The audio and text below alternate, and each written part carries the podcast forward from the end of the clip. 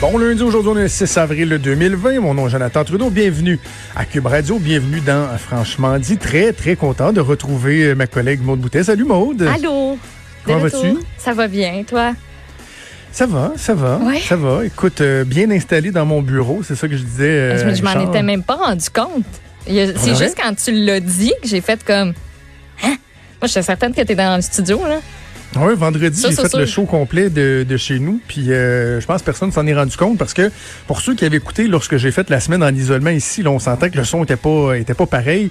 C'est parce que c'était une application qu'on utilisait par Internet pour me brancher bon à la console, le sujet à vulgariser. Alors que là, euh, jeudi, quand j'ai fini le, le show de radio à, à midi, j'ai sorti la perceuse, toi. La perceuse. Puis là, j'ai démanché ce qu'on appelle le Comrex, l'appareil qui nous permet de faire de la radio euh, de qualité en direct de Québec, qui est dans, dans la console de notre meuble en studio à Québec. Je vais tout débrancher ça, les micros, les fils. J'ai ramené ça chez nous et là, j'ai refait une installation dans mon bureau, le plus optimal par rapport à ce que j'avais fait euh, il y a quelques semaines avec vraiment le plein de panneaux pour absorber le son.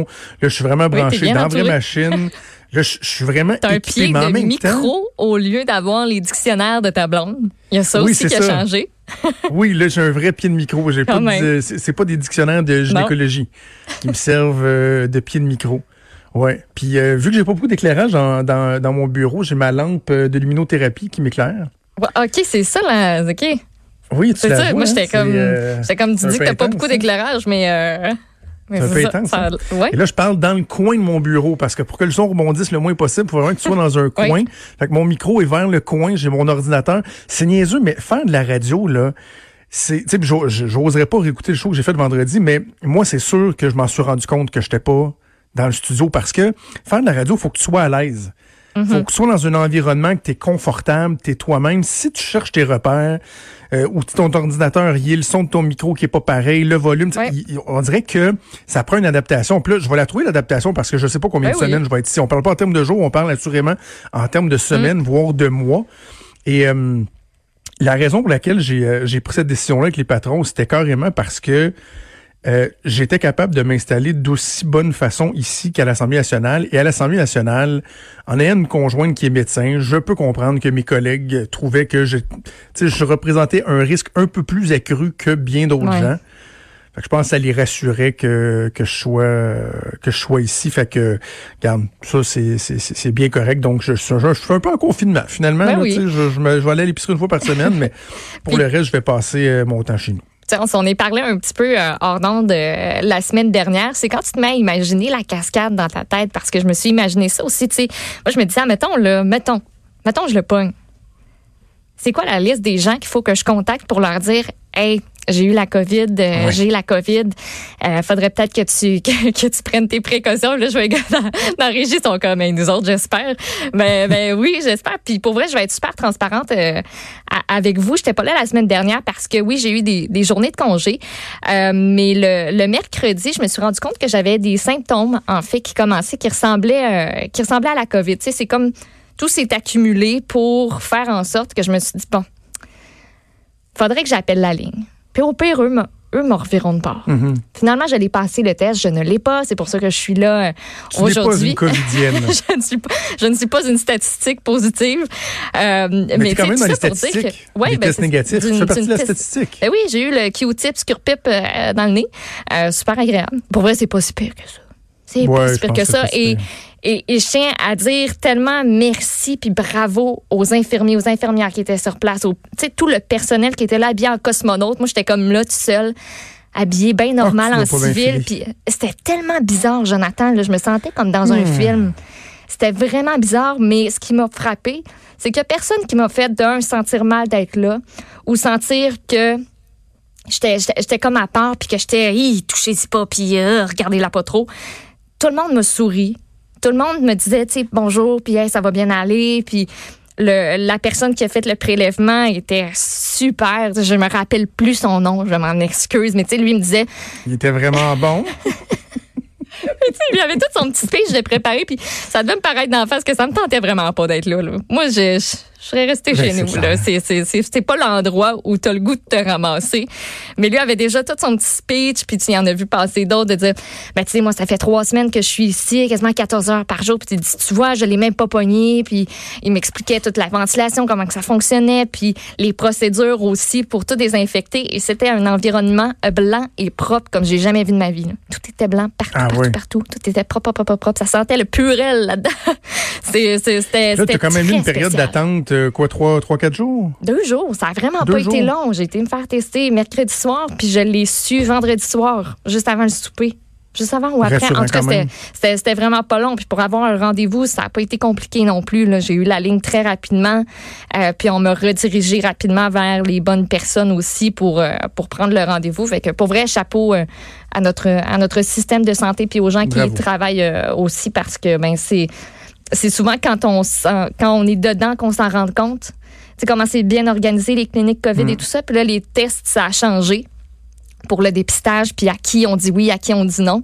Euh, mais tu sais j'ai comme passé juste euh, juste à- avant ça et je suis de retour et je Tant suis mieux, toute tant correcte. mieux. Je suis content de, de te savoir euh, en santé, mais tu sais, on se rend compte à quel point il y a, premièrement, il y a de plus en plus de gens qui l'ont, évidemment, mais il y a des histoires.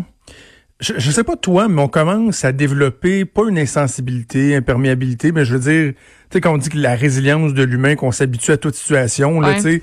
Je veux dire, on n'est plus autant catastrophé. En tout cas, c'est propre à chacun, mais moi, je suis plus autant catastrophé à chaque nouvelle qui sort. Là. Je- ça fait, c'est rendu que ça fait partie de notre Ouais, quotidien. mais il y a à gauche et à droite des fois des petits éléments qui te font juste reprendre la mesure de ce qu'on est en train de vivre. Et je te, je te partage, moi, mon moment euh, vertige en fin de semaine. Là. Ouais. Ça a été samedi matin quand j'ai lu l'article de la presse sur le cas de contamination à Racine, en Estrie. OK. Je sais pas si le- t'as lu ça. Je l'ai pas lu en fin de semaine, non. OK. C'est parce que c'est une game de hockey entre voisins, OK? Des adultes, ils ont joué au hockey. Ça, dit pas exactement le nombre qui était, là, mais de ce que je comprends, il devait être au moins 10, 12, quelque chose de même, là, mais. Et ils ont joué au hockey, mais eux autres, ils ont pas, ils ont pas fait un rassemblement dans le temps où euh, c'était illégal de le faire. là. C'était, je pense de mémoire, le 27 C'est février. le 29 février, ouais. 29 février. Bon, ben, à ce moment-là, il y avait juste un cas, c'était au Canada. C'est une femme qui était revenue d'Iran qui l'avait contracté.